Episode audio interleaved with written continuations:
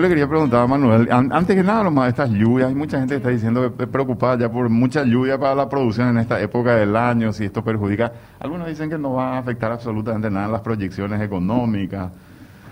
Eh, ¿cómo bueno, en términos de proyecciones económicas, nuestra cosecha va a ser menor que la del año pasado, ¿verdad? Los precios sí están... Esta es una cuestión, esta es una cuestión que ya, ya está ya está dicha, digamos, ¿verdad? O sea, ya no, ya no cambia mucho la... Claro, la gente está hablando hoy de más o menos entre 9 millones y medio y 10 millones de, toneladas totales, ¿verdad? Eh, eso incluyendo la safriña, ¿verdad? Que es una cuestión que es importante de considerar, ¿verdad? Safriña es el maíz, ¿verdad? No, safriña de soja en realidad es lo que mucha gente va a hacer. Creo que hay un estímulo demasiado fuerte a hacer una safriña de soja, ¿verdad? Por el tema, por el tema de precio. Fíjate que vos hoy te vas, plantás eh, una soja, tenés que ponerle poco fertilizante ya, ¿verdad? Porque usás el fertilizante que ya está en el suelo. Eh, en, en términos de maíz, si bien el precio del maíz también está muy bien, el problema es que si vos le pones maíz hoy, estás ya en los límites, el límite de siembra más o menos de maíz es el 15 de febrero, ¿verdad? Y estamos ya ahí nomás del 15 de febrero. Eh, fíjate que gran parte de la cosecha se hizo a partir de la segunda quincena de octubre, porque no llovía para tener una idea, más o menos se cuentan alrededor de 130 días a partir del momento de la siembra para saber, para tener una expectativa promedio de, cosecha. Hay obviamente semillas más tempranas, semillas más tardías. Si eso te pones a pensar, estamos noviembre, diciembre, enero, febrero, fines de febrero tendría que ser, el 30 de febrero diría alguno, ¿verdad? Por ahí. Eh, tenemos que, a fines de febrero seguramente, tener una eh, el, gran volumen de cosecha se va a concentrar en esa zona, en, ese, en, esa, en esa época. Estamos más o menos a unos 25 eh, días de, esa fecha, ¿verdad? 20, 25 días de, del inicio fuerte de la, de la cosecha. Ya es tarde para el maíz en general. Hay gente que va a plantar maíz porque hay incentivos a plantar maíz, pero creo que hay mucho más incentivos a plantar soja porque con un precio, la soja normalmente de maíz se usa, eh, eh, perdón, la soja es, la, la, safriña de soja normalmente se usa para semilla.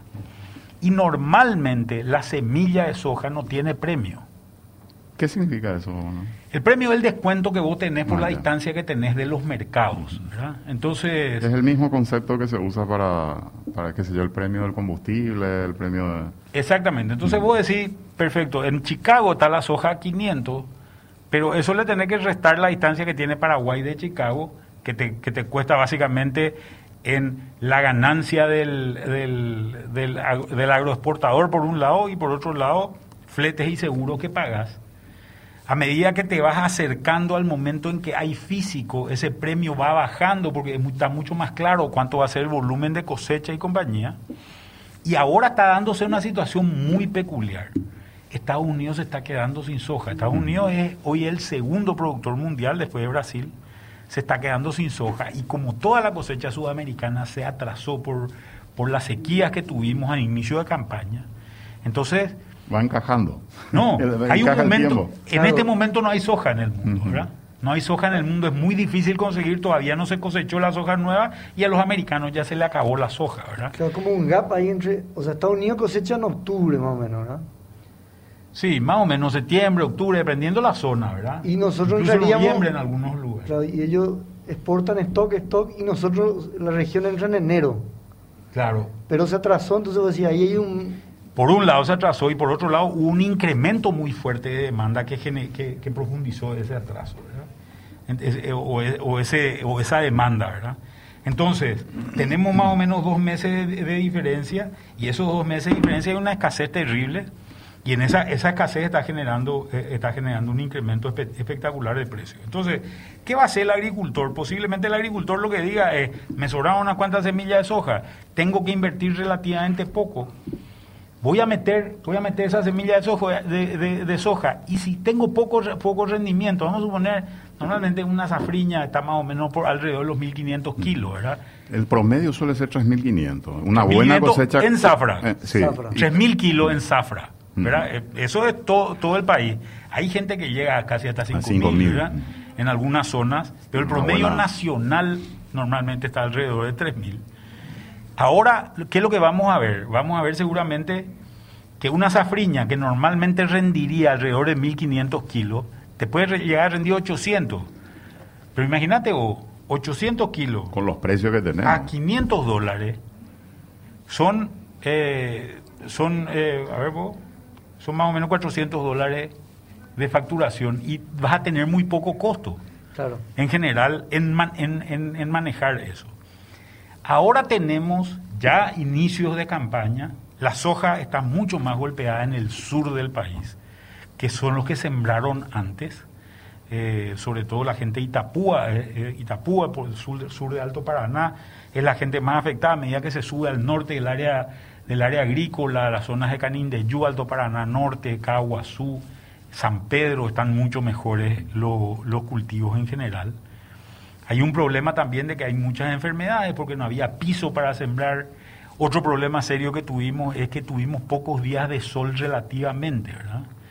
Eh, esto obviamente genera un problema de germinación y entonces, ¿qué es lo que tenés? Tenés muchos daños, muchos, muchos daños en las semillas en general y muchos, eh, esos muchos daños te generan rechazo. Cuando te vas al silo, te toman una muestra, en esa muestra que te toman te dicen, mira, acá tenés tanto por ciento de pérdida de granos que no sirven porque son verdines, porque están, porque están brotados, porque tienen algún tipo de problema, entonces te genera un rechazo del tanto por ciento, digo un número cualquiera, del 14 por ciento. Entonces vos traes una tonelada, pero yo te pago por 860 mm. kilos nomás. ¿verdad? Esa, eso es lo que pasa. Hablaste de Estados Unidos. ¿Cuál es la situación actualmente? Pero ¿Cómo está China en este momento en, ese en ese mercado de demanda y este de la soja, Manuel, que es un jugador importantísimo dentro de todo?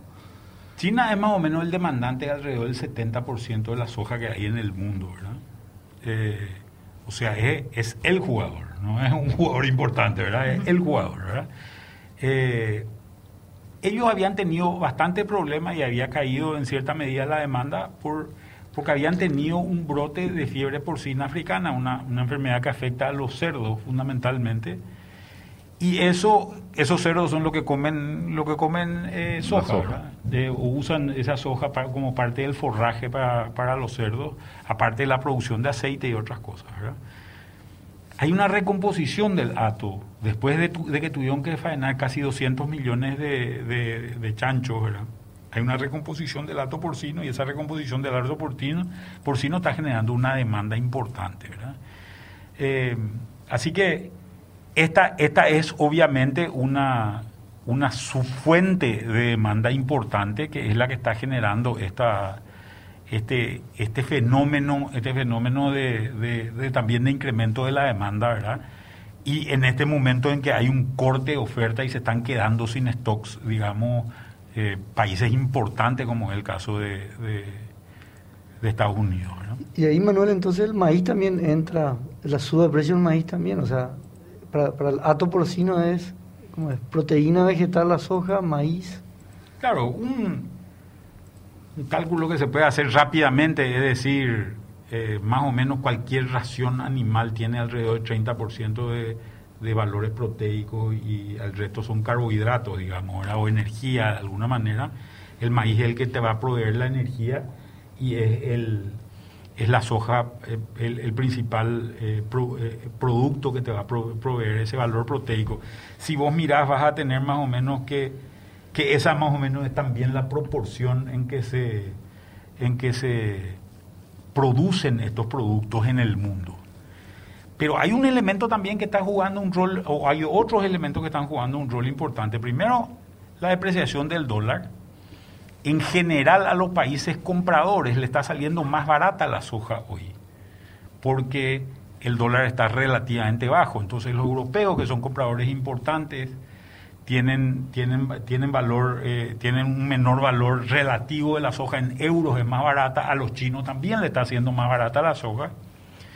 Y por otro lado, otro elemento que también está jugando eh, eh, un rol importante en todo esto es la suba del precio del petróleo, la normalización, digamos, de la economía, te está empezando a generar un incremento de precios del petróleo. Hoy ya tenemos precios de petróleo similares a lo de prepandemia, y al tener precios similares a lo de prepandemia, acordate que una parte importante del maíz y de la soja van a combustible, ¿verdad? Se genera, se producen biocombustibles. Acá nosotros tenemos eh, la expectativa del inicio de la construcción de este proyecto grande que es Omega Green este año, eh, que obviamente genera un impacto, un impacto eh, significativo en términos de la demanda también. Entonces, el precio del biodiesel y el precio del etanol siempre van a estar muy pegados al precio de la nafta o al precio del diésel, del diésel fósil, ¿verdad? Que, que va a ser una situación extremadamente importante en términos de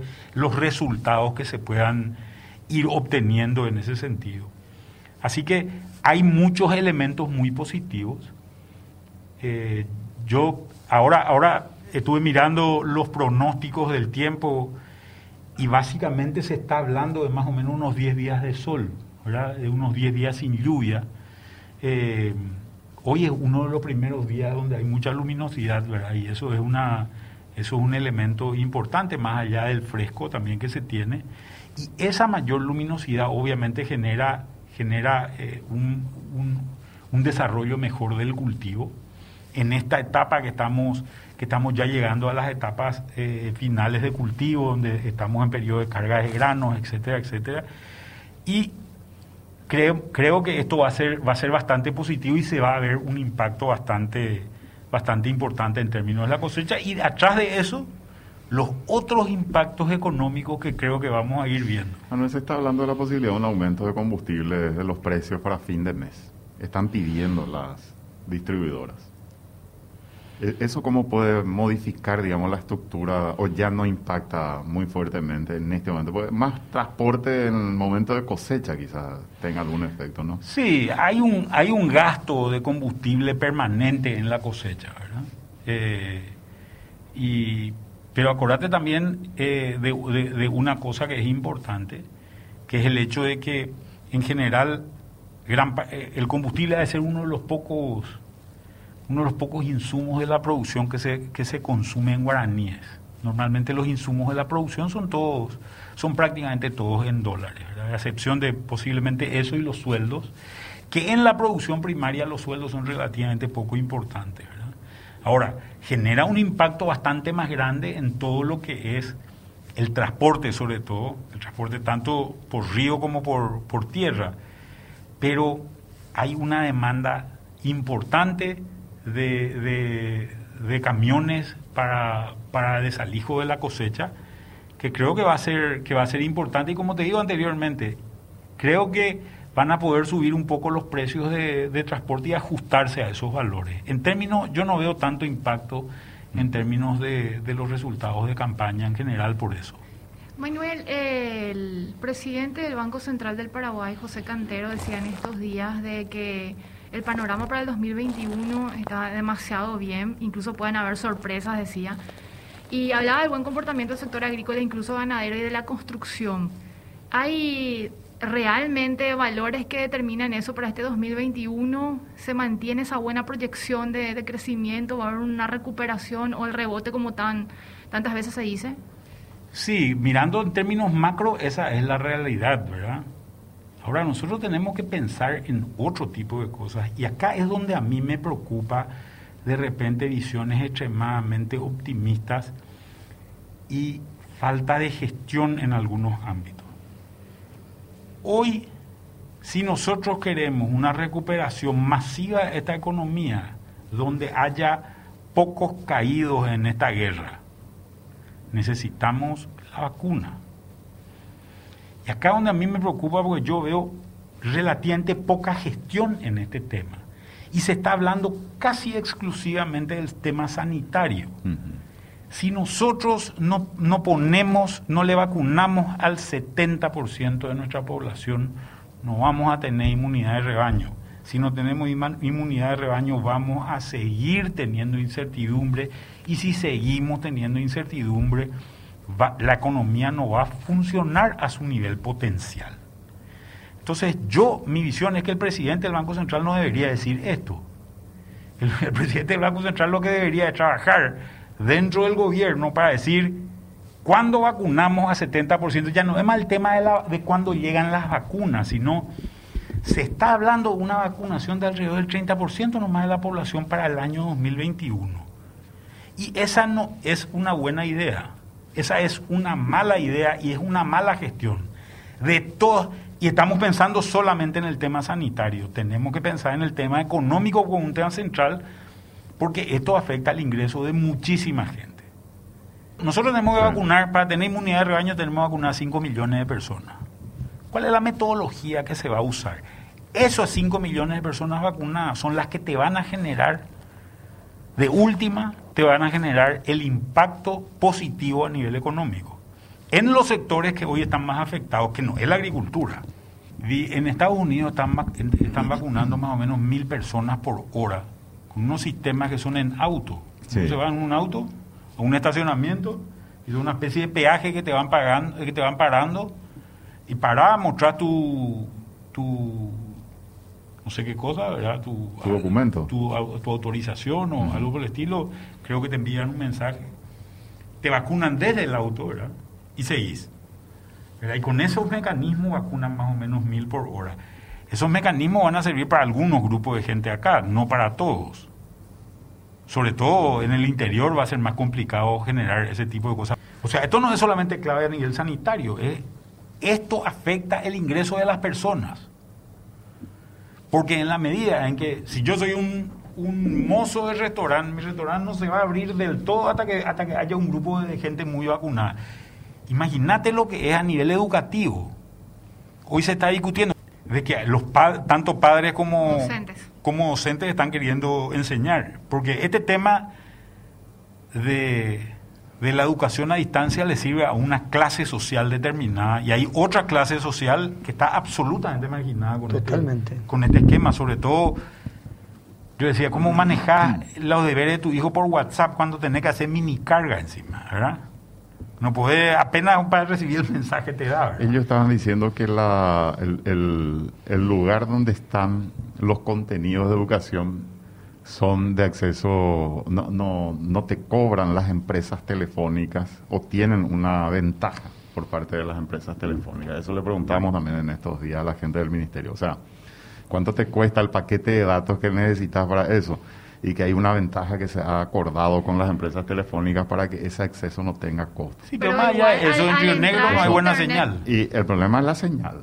El problema es la señal. Pero ellos dicen que el 85% de las escuelas donde este, se podrían dar clases presenciales. Del total, el 85% de las escuelas pueden tener menos de 15 alumnos por aula. O sea, en el 85% de las escuelas se pueden dar clases presenciales.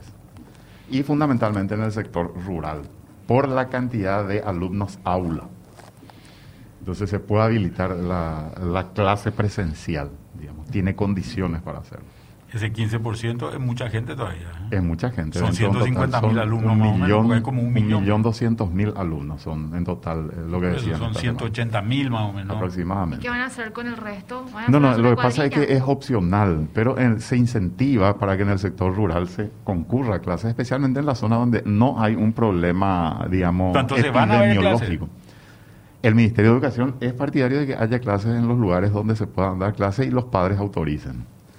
De hecho, hay instituciones públicas que ya están habilitando las inscripciones, por ejemplo, y ponen como un asterisco diciendo eh, será presencial dependiendo de lo dispuesto por el Ministerio de Educación. Y el Ministerio de Educación, el, el que, eh, o sea, estaba esperando el Ministerio de Salud la recomendación. Y el Salud, no, no, Salud ya dio su opinión y tiene un protocolo. Ayer, y ayer en el debate que se hizo acá, el, este Robert Cano, el viceministro, trajo un documento donde están todos los protocolos que deben ser seguidos, tanto por colegios públicos como privados donde ellos determinan cada cosa, cada detalle de cómo se tiene que proceder dentro del aula y fuera del aula. Entonces, eh, están preparando eso. El problema que hay ahora es que los docentes dicen, nosotros no nos dieron participación en esto. ¿Por qué no nos dieron participación si nosotros somos los que tenemos que aplicar? No estamos de acuerdo con eso y es lo que van a buscar un acuerdo posterior para modificar eso si hace falta en base a la experiencia de los docentes. Eh, e, ese es un poco el, dinamismo que se está dando con el tema de clases, pero ellos creen que este, hay una gran cantidad de escuelas, especialmente en el sector rural, donde se puede concurrir a clases donde hay más problemas de conectividad. Y queda lo otro de escuelas que son más urbanas, digamos que sí tienen posibilidad de acceso donde se puede dar clases virtualmente. O mixto. O digamos. Sí, algunas semipresenciales, sí. El que opta, un mismo curso puede haber alumnos presenciales y alumnos que solamente lo van a hacer de manera virtual. Y hay un plan con eso, ¿verdad? No, o, tal vez tomar un grupo de gente la mitad del tiempo y el otro grupo la otra mitad del tiempo. entiendo que lo van a hacer eh, de, acuerdo a los días de la semana. E, esa es una cuestión que yo no, no quiero meterme porque aquí puedo transcordarme porque le estaban explicando cuál va a ser la metodología del que va y del que no va y del que va que tenga problemas porque hay un caso de contagio y todos tienen que ir a confinamiento por unos días también hay un mecanismo que se va a aplicar para que las clases no se interrumpan. Y lo que están preparando son unos docentes nacionales, creo que le dicen ellos, que, que, van a grabar una especie de clase magistral, por llamarlo de alguna manera, eh, de, donde tienen que acompañar en el día a día al que va presencialmente. Entonces entra a la plataforma y tiene la misma clase que se tiene que dar en ese día, la tiene de manera virtual. Eso es lo que están diciendo. Hay que ver después en la práctica cómo se, cómo se, implementa y qué acceso y qué facilidad hay en el acceso por Internet. Entonces parecería que está todo resuelto. Y ellos dicen que lo tienen resuelto, ¿Y vos qué crees? Y yo ¿Vos tengo, entrevistaste, digo, Yo soy este Santo Tomás, tengo que ver para creer. Eh, te soy sincero, yo tengo que ver para creer. Tengo que ver y tengo que ver la calidad. Estás, ilustrando parece el primer mundo. No, no, no, no, eso, eso yo aclaro, es lo que dijo Robert Cano, porque Robert Cano estuvo acá tratando de responder a todas las preguntas, incluso de los docentes, pues estuvo Gabriel Espínola y estuvieron representantes de otros gremios y de los estudiantes también. ¿Y en el tema de vacunación también crees que...? Y en el tema de vacunación, yo eso que vos decís, no, yo no tengo el conocimiento, Manuel, pero eh, no sé.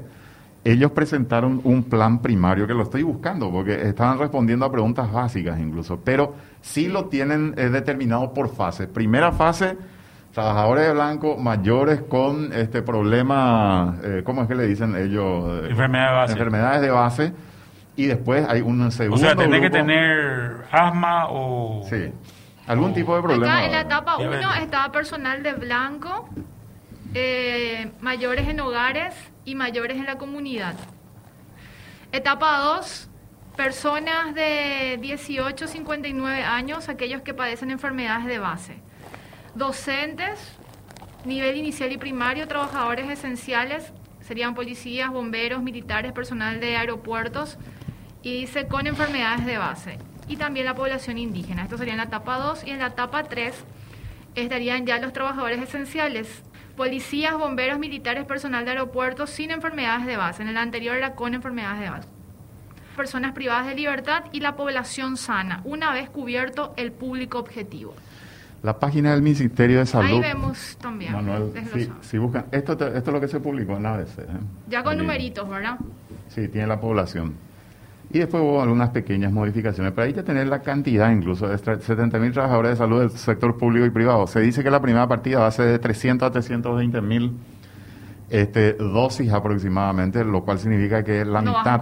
No, no, de 150 a 160 mil personas, porque son dos dosis por persona. Entonces va a cubrir trabajadores de salud y una partecita de los adultos de más de 60 años y más, que son los que tienen enfermedades de base que calculan que son, sé si eran 500 mil aproximadamente. Ahí dice adultos de más de 60 años, todos. Y más. Sin, no, no está discriminando. Que en el grupo 2 sí se discrimina. Eso van de ser todos los alumnos. Yo supongo que sí, yo supongo que sí, porque esas son las cifras oficiales, las fuentes del Ministerio de Salud Pública. Hay dos millones y medio de personas en esta lista, más o menos que viven. Sí. sí. Dos millones y medio de personas sobre una población de 7 millones 300 más o menos de nuestra población. ¿Qué es lo que decía? 30 más o menos. El 33%. ¿Y este, esto cuánto va a tomar? Y no se sabe, Manuel, porque no sabemos cuándo van a llegar las vacunas. Mientras no sepamos cuándo van a llegar, porque ellos no saben cuándo van a recibir las vacunas. Tienen estimaciones. Dice el mecanismo COVAX se va a anticipar, va a llegar ya ahora en marzo. ¿Cuánto va a llegar? Y se hablan de partidas que no son muy grandes para los meses siguientes, Manuel. Entonces, vos no podés hacer mucha estimación. Yo creo que este año, si llegamos a vacunar el mínimo, minimorum, yo estuve viendo Brasil, la vacunación de las cifras de Brasil, goberna, eh, el, estado por estado. y las vacunaciones iban entre 0,9% de la población de cada estado hasta 1,75% de la población de cada estado. O sea, hasta ahora la vacunación a nivel internacional incluso es mínima, pero mínima. Ahora, vos haces en el volumen total de algunos países, sí hay vacunaciones importantes. Sí, Reino Unido, Israel, que ya están viendo incluso y tratando de estimar qué impacto está teniendo. Y está teniendo un impacto en la caída de, de contagios, por ejemplo. Sí, y ahora hay una yo vi una, yo vi una, una de las vacunaciones en Inglaterra y realmente la caída de contagio y gente internada es, muy importante. Ya, ya, se están llegando en una muestra, se llegó a niveles similares de la prepandemia. ¿Qué es lo que vos estás diciendo, verdad? Cuando tengamos esa inmunidad de rebaño en un porcentaje importante, porque allí también ellos hacen un cálculo, Manuel, de cuál es la población que se mueve ¿Y dónde está el problema? Porque ahí es donde yo me pregunto también cuál va a ser la priorización de las vacunaciones, porque vos tenés Asunción, Central, Alto Paraná, y después no sé quién viene en el ranking, no sé si Caguazú, son los lugares con más problemas. Entonces, en base a tu inscripción, supongo yo que van a priorizar también la vacunación conforme a los lugares donde epidemiológicamente vos tenés más problemas. Supongo yo, ¿verdad? Pero eso hay que preguntarle a la gente. mayor ocupación de, de O de hospitales para ir liberando, que es Asunción y Central fundamentalmente. Sí. Eh, tu problema está en Asunción y Central. Esos son los dos puntos donde hay mayor población. O sea, es una cuestión, sí, es una cuestión lógica incluso.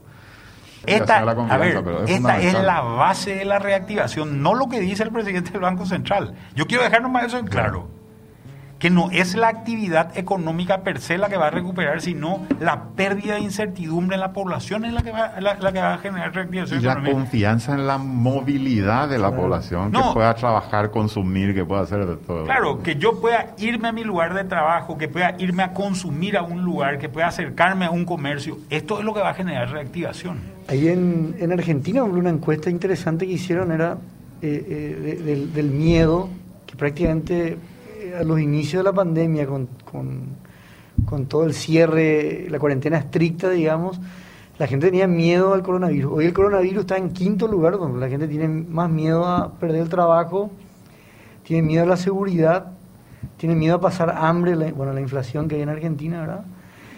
Y el cuarto miedo es que vuelva a la cuarentena estricta. Es un miedo, tiene más miedo la gente a eso. Yo creo que acá en Paraguay es muy difícil por la situación que tenemos. La gente no, está ya. Yo no creo que vea, la tolerancia de. Sí, pero de todos modos, hay 700, 800 mil adultos mayores que no están saliendo. O están saliendo muy poco en general.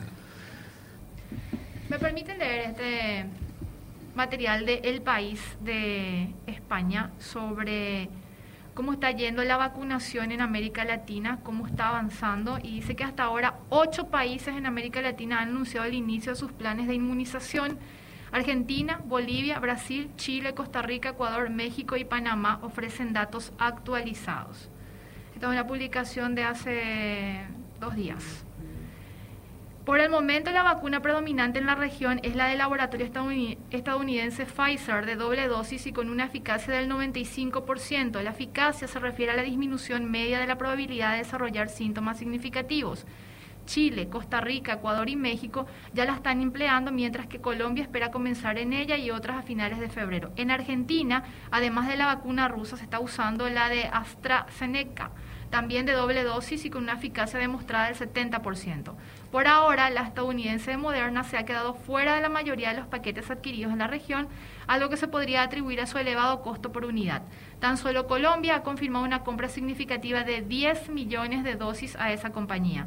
Además, el gobierno colombiano se adelantó con la vacuna desarrollada por Johnson Johnson, cuyas pruebas se están practicando en los grandes países de América Latina y han arrojado una eficacia de alrededor del 60%. Gracias al compañero. Y eso es, ahí estamos viendo el nivel de, el avance con respecto a la población vacunada por país. Y el corte es hasta el 5 de febrero. Vemos que el que está llevando la punta, vamos a decirle, es, puede ser Chile. Chile. Chile. Chile. Uno y medio por ciento. Le sigue Brasil o sea, nada, no vacunó ah. todavía. No, no, por eso, por eso. O sea, esa es la situación. Muchos países le dieron mucha rimbombancia a las llegadas de las vacunas, pero en realidad pero Fíjate que en tres días pasó de 0,3 a 1,5.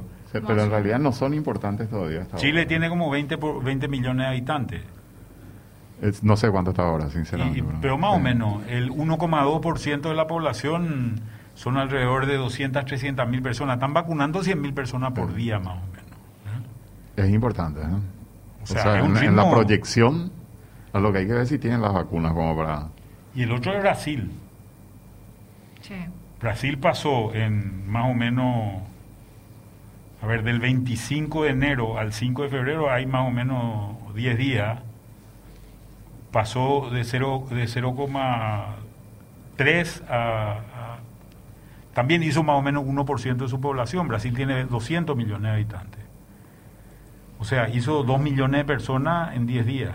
Está haciendo 200 mil por día. Digo nomás eso como una cuestión importante de, tener en cuenta, ¿verdad? Una persona dice acá desde Hernandaria, Manuel, Banco Central de Inglaterra está anunciando que van a ir a tasas bajas, ¿verdad? inferiores a cero, me dice, tasas más bajas. Y con la suba del oro. Dice, ¿no deberíamos tener un dólar más bajo? Se pregunta. Y estamos teniendo un dólar más bajo. Hay que esperar. Está bajando la cotización. sí, y hay que esperar, hay que esperar la cosecha en Paraguay. Cuando entre fuerte la cosecha, van a entrar muchos dólares. ¿Cuánto, cuánto de, la, de la producción está vendido ya a precios a futuro normalmente? Y la verdad que la verdad que en este momento debería estar entre 60 y 70% más o menos de la producción. ya tiene una cotización fija, digamos. Ya tiene una cotización fija que se va a pagar en un momento determinado. Correcto. a medida que baje la cotización, Lo que pasa que el, dólar entra al, al, país en el momento de la exportación. O sea, vas a recibir menos dólares si va bajando la cotización.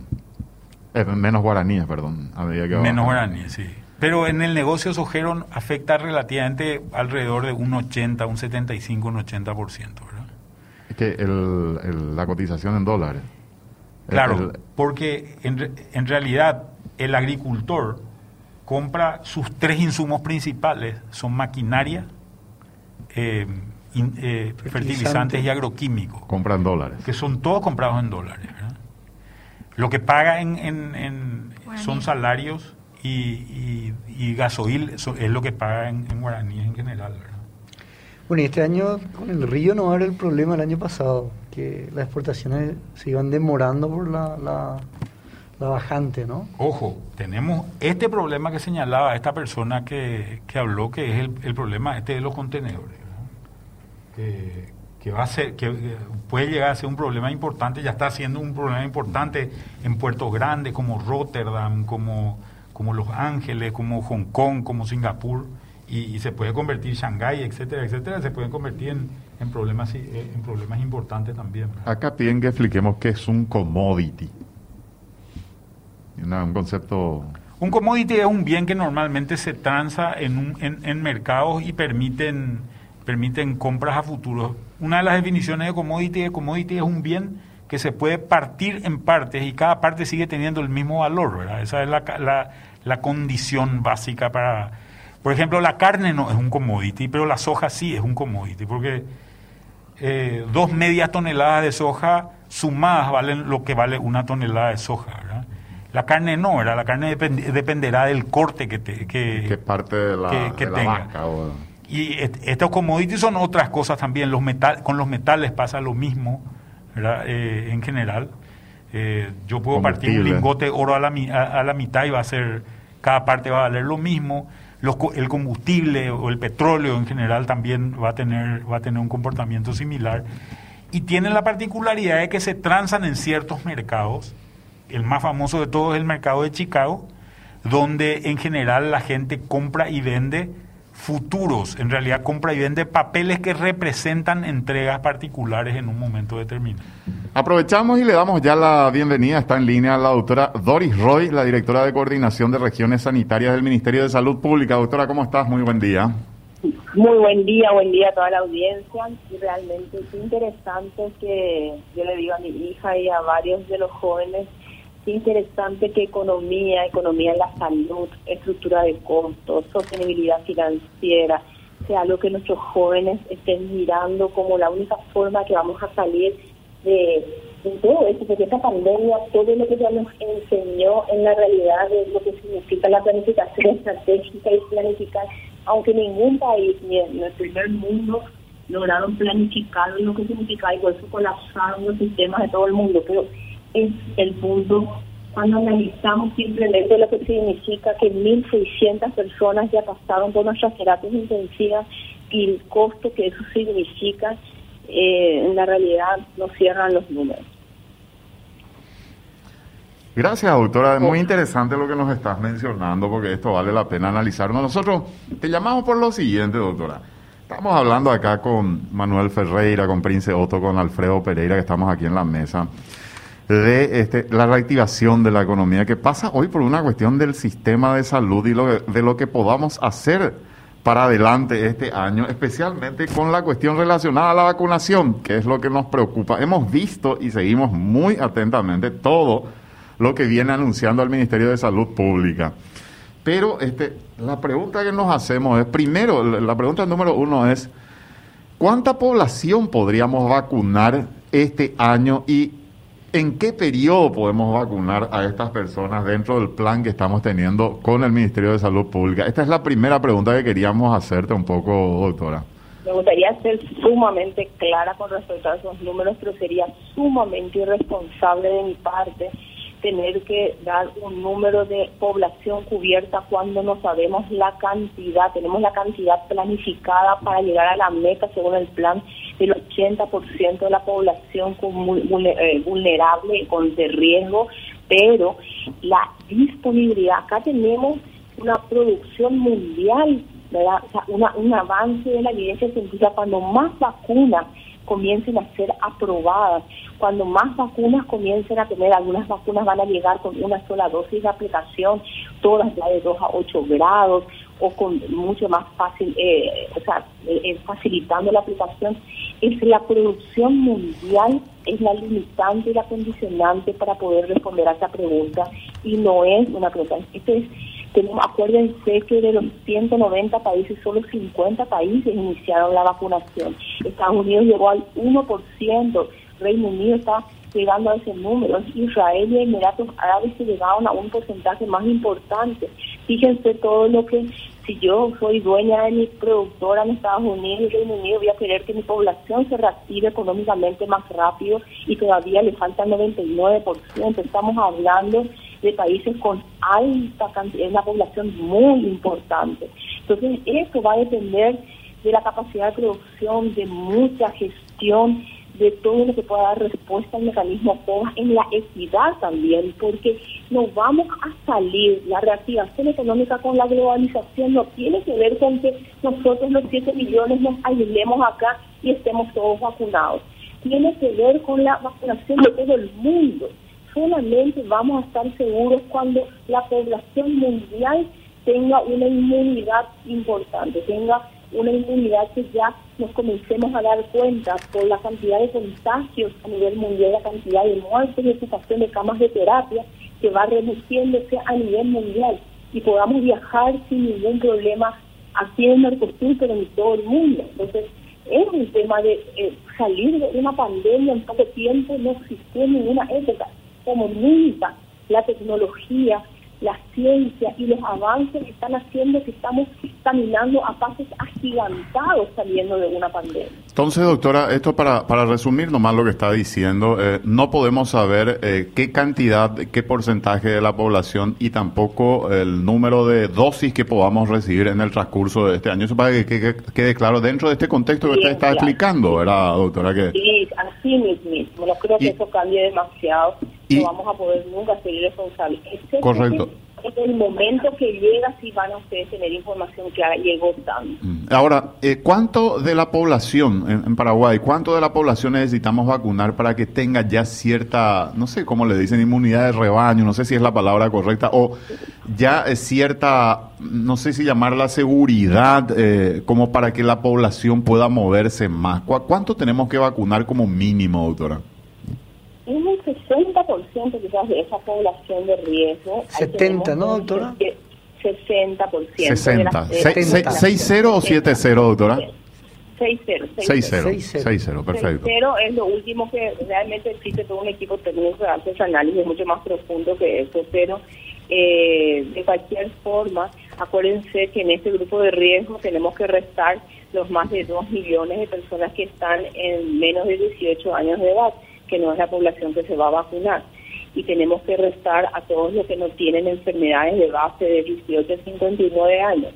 Entonces, eh, ahí tenemos una población, vamos a hacer un cálculo, quizás 4 millones, son 2 millones 500 mil, 1 millón 300 mil dosis tenemos que tener, o sea, un millón, eh, eh, no, perdón, son 2 millones 400 mil y tenemos que tener 5 millones de dosis, ¿verdad? Correcto, o sea, 5 millones de dosis como mínimo es lo que tenemos que conseguir. Hagamos el cálculo bien, 60% de la población de riesgo. Esa población de riesgo hay que excluirle a las personas de menos de 18 años y a las personas de 18 a 59 años sin enfermedades de base. Y ahí llegar a un número aproximado, un número importante de dosis. Podemos sacar eso, eso, este, este digamos, estadísticamente es factible tener el número aproximado al menos. Doctora, otra cuestión que nos planteábamos acá y, y Manuel Ferreira nos decía, ¿cómo se va a vacunar? Porque estamos viendo lo que ocurre, por ejemplo, en Estados Unidos, donde Ahora veo que hay un estadio que fue habilitado, hay puestos, eh, digamos, de, donde uno va con el vehículo y directamente allí los vacunan y van circulando rápidamente. ¿Cómo va a ser en la práctica en Paraguay la vacunación? Las personas van a tener que ir a un centro de salud, a un colegio, a una escuela eh, con el vehículo, por el tema de la aglomeración y de la organización, digamos. No, esos videos no son los nuestros. sea, no es nuestra realidad. No, no, estamos hablando de otros países, ¿cómo lo están haciendo? Sí, conozco, sí, conozco y visto, visto. Los 63 vacunatorios que están habilitados. Esos vacunatorios pasaron por un proceso de un instrumento de supervisión de un equipo multidisciplinario que lo que hizo es garantizar que esos vacunatorios tengan cerca un servicio de urgencias, que tengan toda la conectividad garantizada, la energía eléctrica garantizada, la cercanía a nuestros almacenes regionales eh, con generadores, muchos detalles que en un país como el nuestro, donde tenemos 100% a veces asegurada la conectividad o la energía eléctrica, tengamos que, que también sean en nuestros establecimientos de salud y hablamos de nuestros inclusive con el sector privado, IPS, entonces, eh, 60, de 70 vacunatorios, tenemos más de 1.400 vacunatorios, pero de esos 1.400 se quedaron 70 que fueron revisados, que cumplían con las condiciones, y de los 70 quedaron 63. Estos 63 están en capital, hay, estoy contando acá, 3, 4, 5, 6, 7, 8, 9, 10, 11 vacunatorios en capital. En central hay un número 1, 2, 3, 4, 5, 6, 8, 12 vacunatorios, en Itapúa hay 5, en Misiones hay 3, en Paraguay hay otros 3, en Concepción hay 3, en San Pedro Norte hay 2, en San Pedro Sur hay 2, en Amambay hay 1, en Caputé hay 2, en Guavirá hay 2, en Cazapá hay otros 3, eh, en Pilar hay en Mucuperón 1, en Canendillo 2, en Alto Paraná hay eh, cuatro, en Caguazú hay dos, en Presidente Ayes hay dos, en eh, Boquerón hay uno, en Alto Paraguay hay uno. O sea, tenemos siete sectores, tenemos o sea, tres vacunatorios. Doctora, en, en, otras palabras, van, van a ser eh, fundamentalmente eh, en vacunatorios. Agendados. Agendados.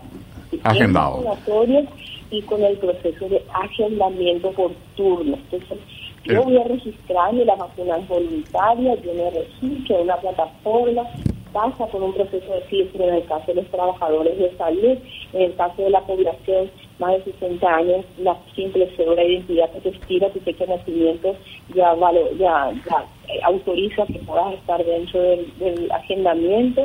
Ahí, de acuerdo al distrito donde vos vivís, eh, se va a, ubicar en uno de estos vacunatorios y te va a llegar un mensaje del lugar y hora de la primera y la segunda dosis. O sea, la fecha de la primera y la segunda y el lugar y hora. Entonces, eh, de esa forma, cada media hora van a ser agendados los, el número de 5 y de 10, dependiendo de la cantidad de vacunadores y de los horarios que tenemos y el espacio físico con el cual contamos para evitar la aglomeración todos los vacunatorios cumpliendo con todos los protocolos del filtro inicial, del control de temperatura, de la información que hay que dar a la persona que se va a ir a vacunar para la firma del consentimiento informado y de la espera de esas media horas en espera de por si aparezca una reacción adversa grave, entonces que podamos darle respuesta a esa persona.